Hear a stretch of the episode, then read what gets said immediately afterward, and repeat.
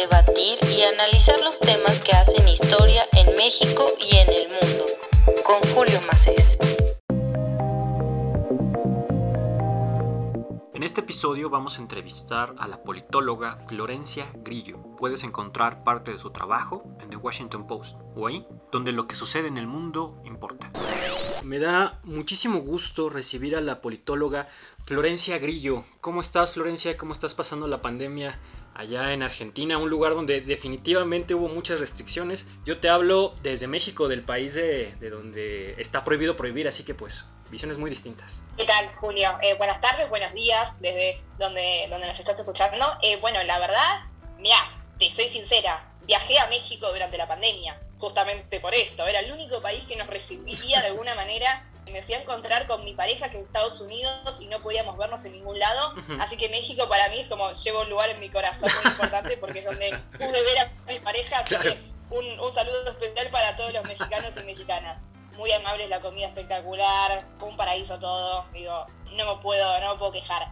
La pandemia en Argentina, eh, la verdad que nos, nos tomó por sorpresa, no solo en sentido sanitario, sino económico. ¿no? La infraestructura de nuestro país no estaba preparada para soportar esto, creo que la infraestructura de ningún país latinoamericano, sobre todo después del, del momento de recesión económica que se venía sintiendo eh, en Brasil, en Chile, ¿no? con las protestas que hubo en, 2018 y 2019. Digamos, la, la, región ya venía en un punto de ebullición muy importante y la pandemia creo que terminó de acentuar las diferencias, las desigualdades económicas y sobre todo profundizar eh, la crisis, ¿no? Que incluso se resiente en Estados Unidos también, claro, por supuesto, sí. Fue a nivel general. Claro, yo siempre, siempre digo una frase de Churchill, ¿no? Eh, cuando baja la marea se sabe quién anda nadando desnudo, ¿no? Y ya teníamos N cantidad de problemas. Pues Florencia, Flor, yo te invitaba a platicar sobre un texto que recientemente publicaste para The Washington Post acerca de la COP26. Y ahorita entramos un poco más a detalle, pero sí me gustaría, vamos a empezar desde lo general, ¿no? ¿Qué te pareció esta COP26? Más allá de lo anecdótico de Biden pidiendo perdón por la administración pasada, por Greta Thunberg ahí criticando los liderazgos, que ya sabes que siempre es una voz eh, yo digo respetada, yo tengo ahí como diferencias muy grandes a veces porque me parece esta voz muy vociferante en algunas ocasiones, un poco desmesurada en cierto sentido, pero es una voz que expresa algo que es muy importante. Pero más allá de todo esto anecdótico, ¿qué te pareció la COP26? ¿Es un encuentro si real, de política pública real, que se tiene una orientación real, o es algo simplemente muy verbal, por así decirlo? Yo creo que es un, mitad y mitad, yo podría decir un 50 y un 50%. Es un poco verbal porque ningún país llega con los acuerdos, digamos, de alguna manera cumplidos, ¿no? Y esas iniciativas que principalmente se habían llevado adelante desde 2015 con el Acuerdo del París, ningún país puede decir yo lo cumplí a rajatabla en un 100%. Esa es el gran, la gran disyuntiva que se, que se trató en esta COP que es, bueno, llegamos ya todos sin cumplir, ¿qué hacemos de ahora en adelante? ¿no? Ya el calentamiento global es irreversible, lo dijo el, panel de científicos este año, no vamos a pasar este, el objetivo, ¿no? Eh, y eso me parece que es lo más preocupante porque todos los países luego de la pandemia tienen una recesión económica importante, el tema de la inversión en energías renovables es muy complicado y sobre eso escribí en el Washington Post, ¿no? Sobre cómo América Latina puede sortear esta crisis entendiendo que países como Argentina, desde donde yo estoy hablando, eh, tenemos una deuda impagable con el Fondo Monetario Internacional.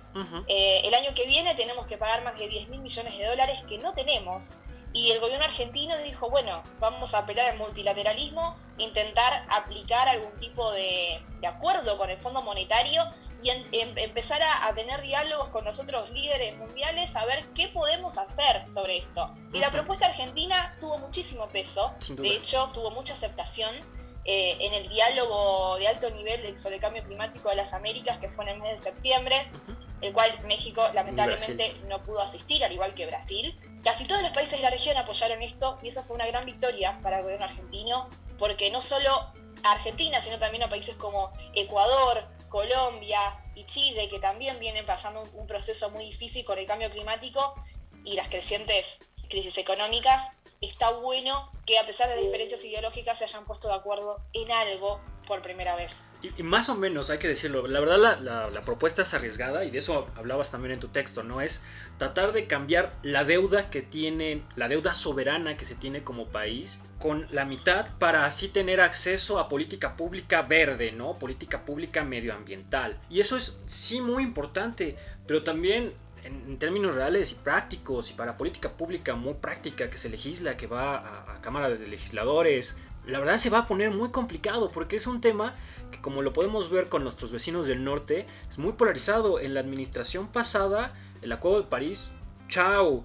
Es, es, decir, es un tema que también tiene que ver con la opinión pública global. Y eso, la verdad, en términos legislativos, se vuelve cada vez más complicado porque, como decían en el siglo XIX, la, la gran bestia, e, el pueblo, el pueblo sabio, tiene opiniones muy, muy distintas. Y en este caso, cuando tenemos algo tan polarizado que algunos lo creen como fake news en el gobierno de Trump, con algo que ya está casi, o que mejor dicho es inevitable, ¿cómo podemos generar una mejor comunicación o una mejor visión para que este tema sea tomado en serio y que no cada gobernante que llegue con una idea, por decirlo menos, extravagante o a modo para acomodarse en la coyuntura política regional, pues lo cambie de la noche a la mañana. Eso creo que es la gran disyuntiva a nivel histórico, ¿no? De, eh, acá en Argentina tenemos una frase que es cada presidente viene a refundar el país, de alguna manera, ¿no? Este, asume un, gobernante cada cuatro años y cambia absolutamente todo, no solo la matriz productiva, sino el concepto ideológico, el concepto de soberanía,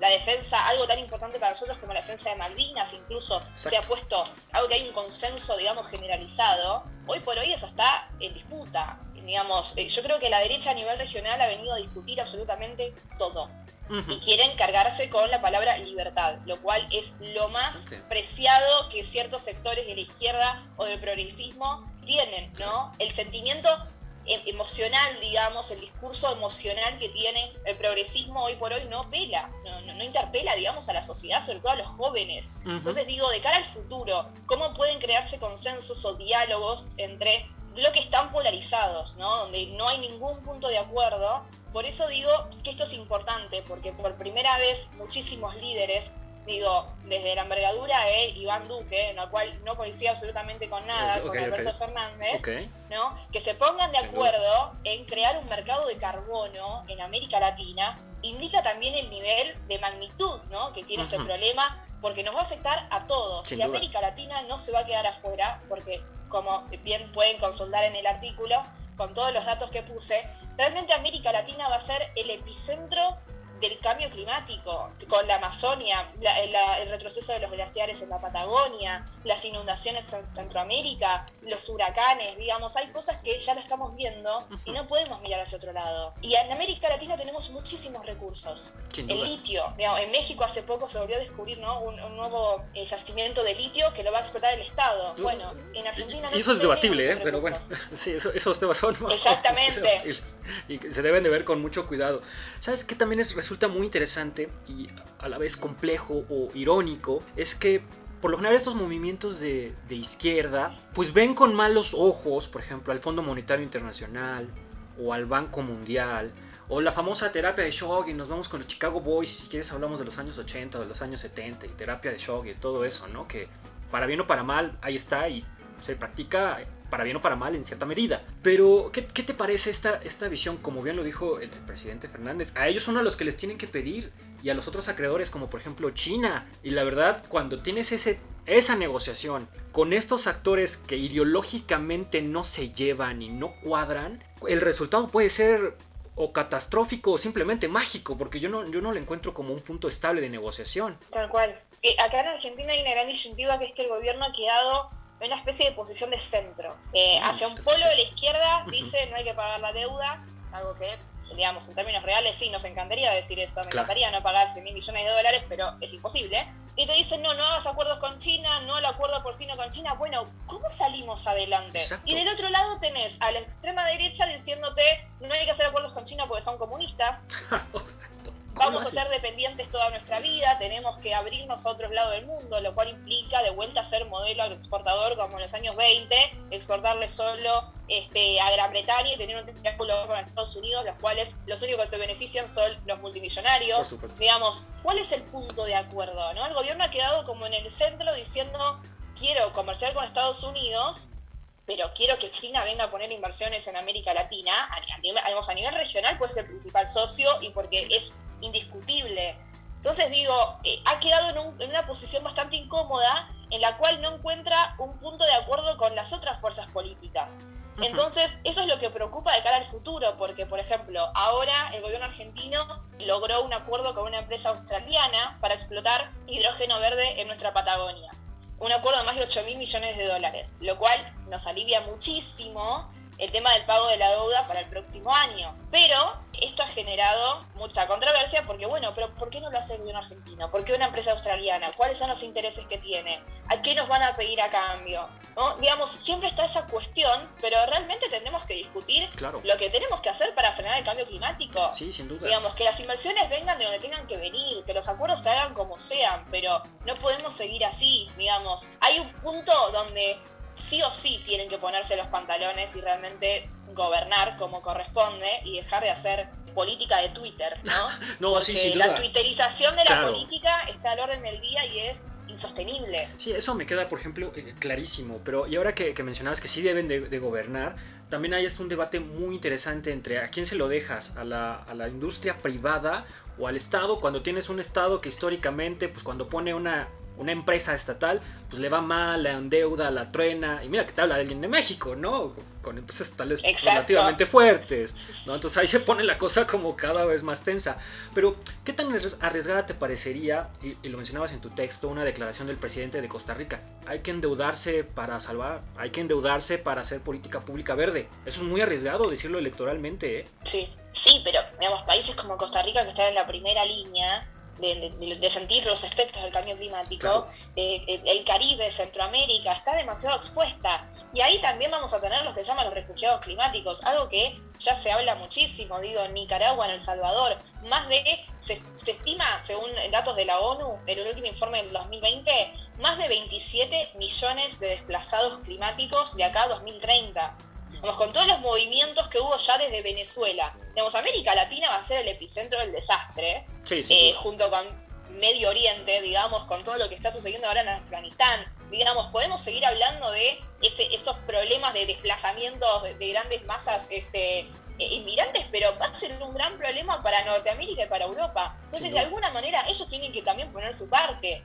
Porque América Latina no contamina tanto como contamina India, China, Rusia, Estados Unidos. Digo, ahí también tiene que haber un acuerdo de las grandes potencias de decir, bueno, vamos a ayudar, pero que haya un alivio fiscal para estos países porque esto tiene que ser algo general entre todos. Eh, eso creo que apuntó bastante al, acuerdo del, metano que se hizo entre Estados Unidos y Europa hace un par de semanas y al impuesto mínimo global ¿no? de las empresas multinacionales que contaminan eh, de un 15%, si no me equivoco, pero que recién va a entrar en vigencia en 2030. Entonces digo, bueno, pero de acá a 2030, ¿qué hacemos? Sí, en la COP quedan muy expuestas esas disyuntivas, ¿no? De los que piensan actuar ahora, como el, presidente Guillermo Lazo ha dicho este, que a, pesar de las que pases ideológicas que podemos tener con Lazo, se ha comprometido, ¿no? De acá al 2030 a disminuir eh, los efectos del de los, de los gases de, efecto invernadero. Entonces digo, hay acuerdos reales, pero no como bloque. Ese es el gran problema de Latinoamérica que mm. tiene hoy en día. Las diferencias ideológicas hacen que no puedan juntarse como bloque como si ha podido llegar a un acuerdo Europa, por ejemplo. Totalmente de acuerdo. ¿No? Gobernantes como Bolsonaro tampoco ayudan. Bolsonaro ni siquiera estuvo en la foto de la, de, la COP, digamos. Eso ya te dice absolutamente todo. México también ahí tiene algunos temas. Y ahora que mencionabas de que como bloque no funcionamos, te acordarás de, de la junta de la CELAC que hubo aquí en México, ¿no? Hace ya algunas semanitas. Y la verdad es que sí, como bloque no nos podemos de acuerdo tú ves al de Uruguay quejándose de Venezuela, el de Venezuela quejándose de Colombia. Y la verdad es que si no nos unimos igual como bloque, no vamos a, no, no vamos a lograr que esto funcione. Yo creo que ahí tienes un gran, gran punto, que como bloque esto no va a funcionar. Yo no me imagino poniéndole acuerdos regionales a las empresas de aquí como bloque entre el presidente de Uruguay, el presidente de Colombia y el presidente de Venezuela o el de México, la verdad yo lo, yo lo veo muy complicada. Y me gustaría preguntarte esto porque también me resultaría muy interesante la vista de alguien exterior. ¿Tú qué opinas, o no sé si, si lo sepas, estoy casi seguro que sí, del programa que tiene México de Sembrando Vida, que es para sembrar arbolitos? Básicamente esa es la, la premisa del programa, ¿no? Y como sabrás, hace unos días se dio en, en la COP pues, un acuerdo para evitar la deforestación y empezar a sembrar árboles en el mundo, ¿no? A mí me parece una idea interesante, pero bastante inocente y que no necesariamente va a funcionar. O sea, eso te deja bien en el ojo público porque vamos a sembrar arbolitos. Pero eso no va a funcionar, sobre todo cuando, a ver, casos en México, vas a sembrar N cantidad y cientos de miles de árboles que cuestan N cantidad de millones al año. Pero al mismo tiempo, eh, la misma gente que va a recibir un apoyo va a talar árboles o va a quemar alguna zona para sembrar estos nuevos árboles. La verdad que se vuelve un círculo tremendamente horrible, tremendamente vicioso y que pues sí me gustaría saber si tú tenías alguna idea o qué te parece esta visión. Pues sí, yo digo que es inocente, yo digo que es inocente la, la, visión de es que sembrando árboles vamos a salvar al planeta. Tal cual, coincido completamente, me parece muy inocente, muy, muy infantil, ¿no? De la visión del cambio climático, de bueno, también es un poco individualista, me parece. Hay que tener una visión más colectivista del ah, problema del cambio climático y no solo es lo que yo hago en mi vida personal, ¿no? Yo reemplazo mi, qué sé yo, por ejemplo, mi bolsa de plástico, tengo ahora una de tela, entonces estoy haciendo algo para el cambio climático. No, bueno, pero después tenés una empresa, una empresa que va y deforesta la mitad del Amazonas para hacer negocios inmobiliarios. Entonces digo, es, es una visión muy inocente, coincido completamente, pero también creo que es la visión en general de la política exterior de AMLO. AMLO tiene una visión bastante extraña de la política exterior, que es que no ha hecho muchas reuniones bilaterales con muchos presidentes, no le interesa participar este, de la COP26, ni, siquiera fue, digamos, personalmente, o tiene muchas visiones así, más de la política interna es lo que importa, lo cual en un contexto también internacional, el cual se presta para eso, se entiende. Ahora, después de los resultados que se obtuvieron de las eh, elecciones de medio término en México, también debería llamar la atención que debería haber un cambio de rumbo en cuanto a la política exterior y empezar a hacer otro tipo de concesiones con otros países. En cuanto a las vacunas, digamos, con, Argentina fue uno de los principales aliados. Es uno de, los principales aliados. Es un poco irónico, ¿no? Que el país más al norte de América Latina y el más al sur se tengan que juntar porque en el medio no puedan encontrar mm, acuerdos. Eso me parece eh, muy irónico. Sí. Y bueno, el apoyo que puede tener en la CELAC, ¿no? Contra de la OEA, entendiendo esta disputa ideológica con Estados Unidos, se entiende.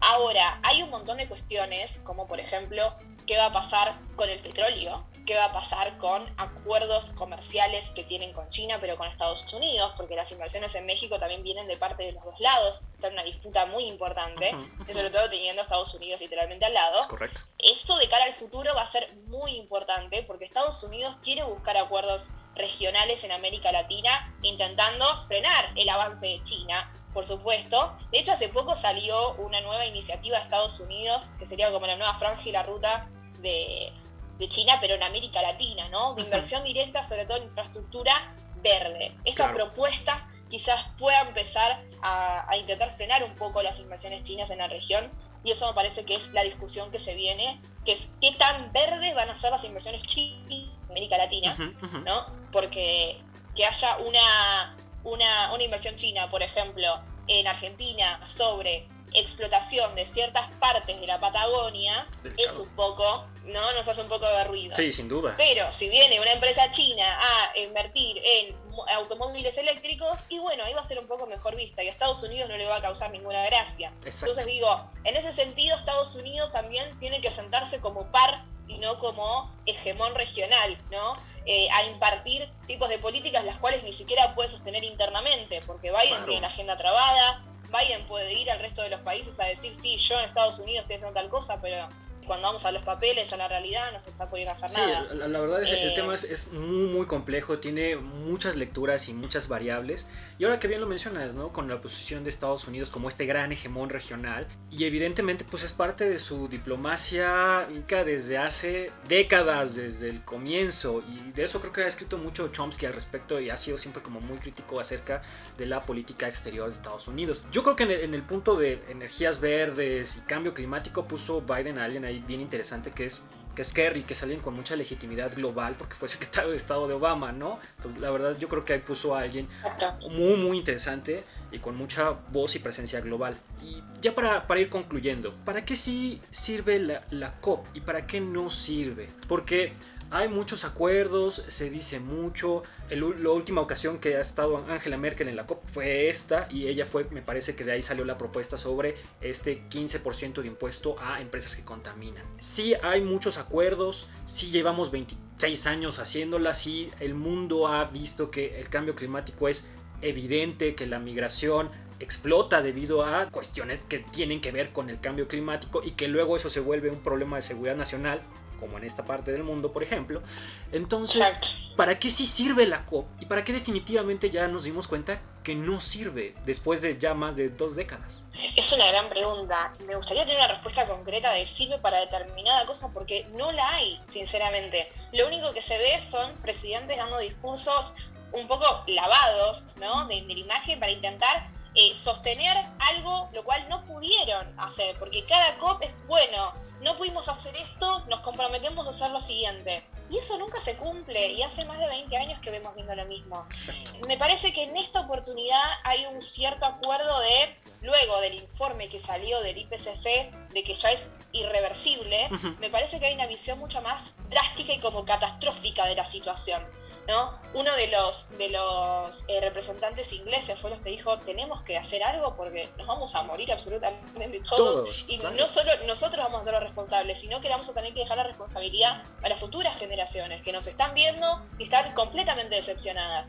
Digo, para mí ese discurso es el que resume absolutamente todo. Y, y me parece interesante ver cómo, repito, a pesar de las discrepancias ideológicas, hubo ciertos puntos de acuerdo, como en el metano, la deforestación, ¿no? Frenar la deforestación en la Amazonia, sobre todo que es el pulmón del planeta y lo tenemos acá, en nuestra región.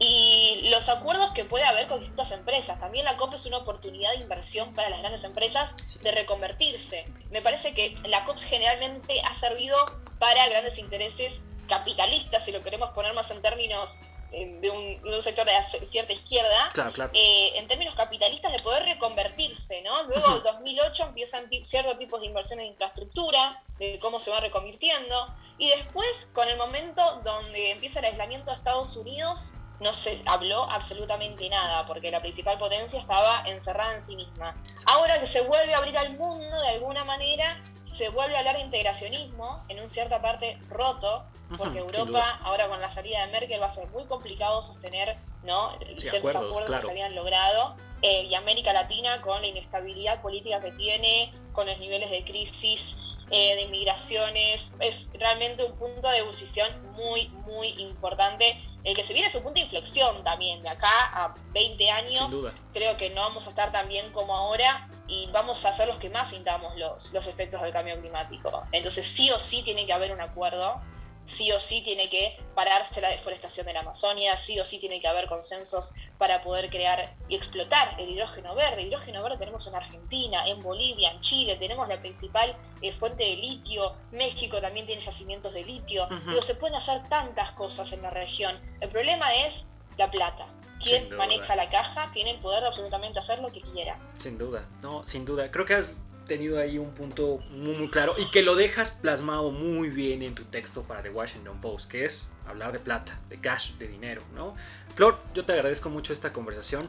La verdad creo que es un tema que es muy complejo y de aquí pueden ir muchísimas más variables, ya sea que te quieras poner del lado izquierdo o del lado derecho de la mesa, que la verdad se pone cada vez más tenso. Te agradezco mucho la, la conversación, los datos, la información, los argumentos que realmente ante este tema, en el que sí escuchamos muchos discursos, pues sí tirándole a un rollo muy muy simple de lo que son las energías renovables o de lo que es una visión verde del mundo, pues a un debate un poco más profundo, más importante y que realmente llega a suceder algo, porque de lo contrario, ya lo dijo creo que Harari o lo dijo Chomsky, a ver, somos probablemente el error biológico, llegamos aquí para destruir todo y ahora estamos en el punto en que podemos salvarnos si queremos. Así que, Flor, te agradezco mucho. Muchas gracias a vos por la invitación y saludos a todos y todas los, los oyentes que nos estuvieron acompañando hasta este momento.